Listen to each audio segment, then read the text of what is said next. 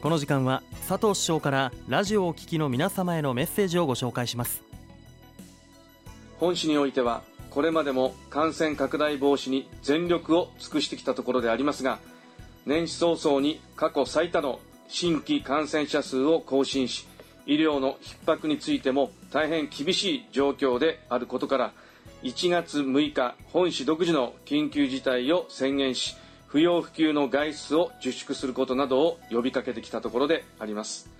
依然として感染拡大に歯止めがかからない状況にある中1月14日から2月7日まで栃木県においても新型インフルエンザ等対策特別措置法第32条に基づく緊急事態宣言の対象地域に加えられ事業者の皆様に対する営業時間の短縮要請が拡大されるなどしたことから1月31日までとしていた本市独自の緊急事態宣言につきましても2月7日まで延長いたします。これまでも様々な場面で市民の皆様事業者の皆様には感染拡大防止にご協力いただいているところであり心より感謝申し上げます。ありがとうございます。特に事業者の皆様にとってはこれまでも大変厳しい状況が続いていると認識していますが感染拡大を抑え抑え込むためには再度の踏ん張りどころでありますので本市といたしましても営業時間の短縮要請の対象となる事業者の拡大や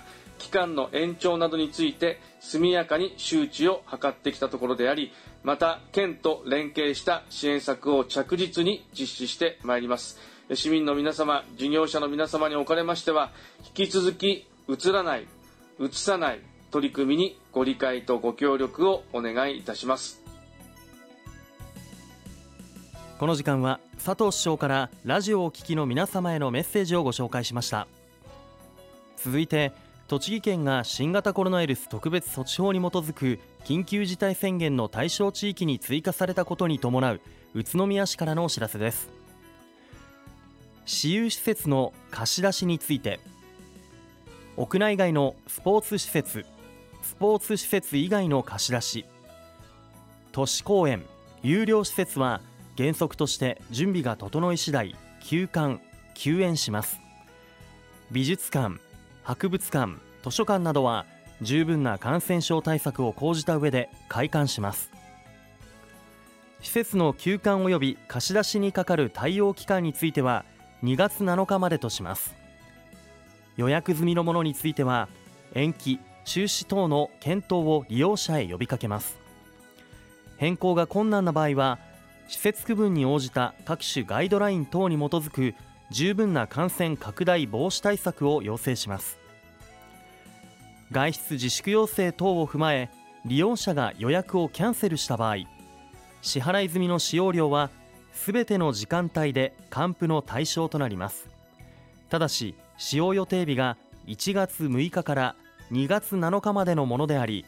かつ令和3年1月6日以降に申し出があったものが対象となります。次に飲食店等への営業時間短縮要請にかかる協力金の申請期間について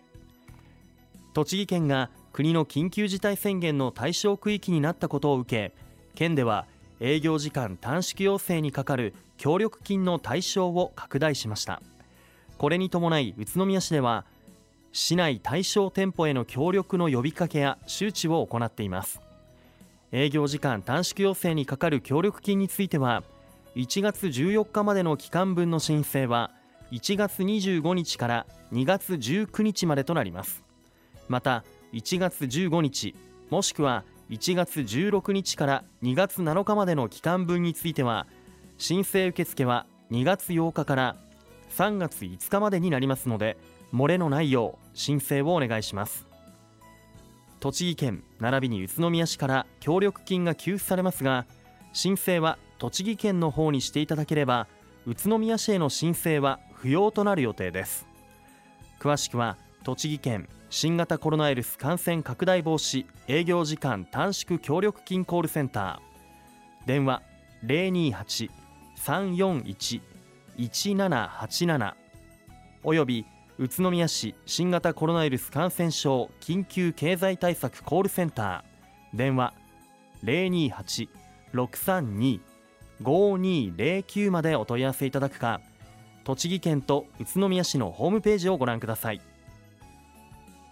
また国から示された感染リスクを高めやすい5つの場面についてお知らせいたしますのでご注意いただきますようお願いいたします。1つ目は飲酒を伴う懇親会などの場面です。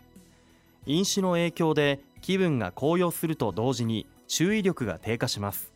また聴覚が鈍くなり大きな声になりやすくなります。特に敷居などで区切られている狭い空間に長時間大人数で滞在すると感染リスクが高まります。また回し飲みや箸などの共用は感染リスクを高めます。2つ目は大人数や長時間に及ぶ飲食の場面です。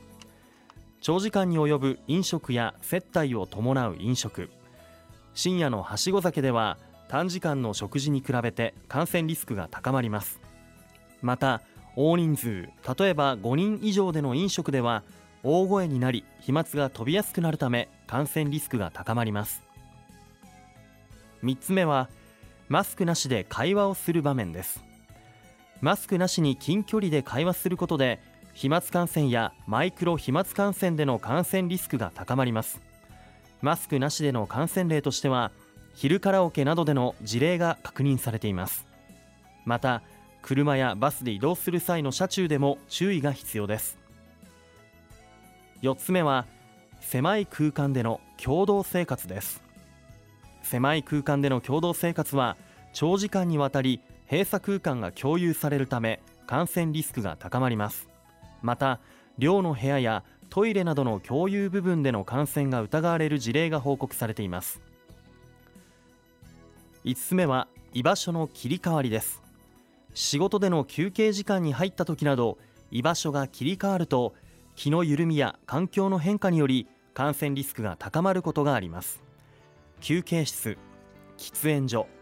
更衣室での感染が疑われる事例が確認されています。以上のことから人が集まる場合には少人数短時間にする。大声を出さず会話はできるだけ静かにする。共用施設の清掃消毒手洗いアルコール消毒の徹底などをしていただくようお願いいたします。また体調管理にも十分に気をつけてください。体調が悪い場合には仕事は休むよう休ませるようにしていただくようお願いします。外出時は感染防止対策が徹底されていない場所には行かないなど感染リスクを避ける行動をしていただくようお願いします。最後に高齢者基礎疾患をお持ちの方は特に感染予防を徹底していただくようお願いします。本日は宇都宮市長からのメッセージそして宇都宮市からのお知らせをご紹介しました。ラジオをお聞きの皆様には引き続きマスクの着用や換気3密の回避や手洗いなど感染防止対策の徹底をお願いしたいと思います。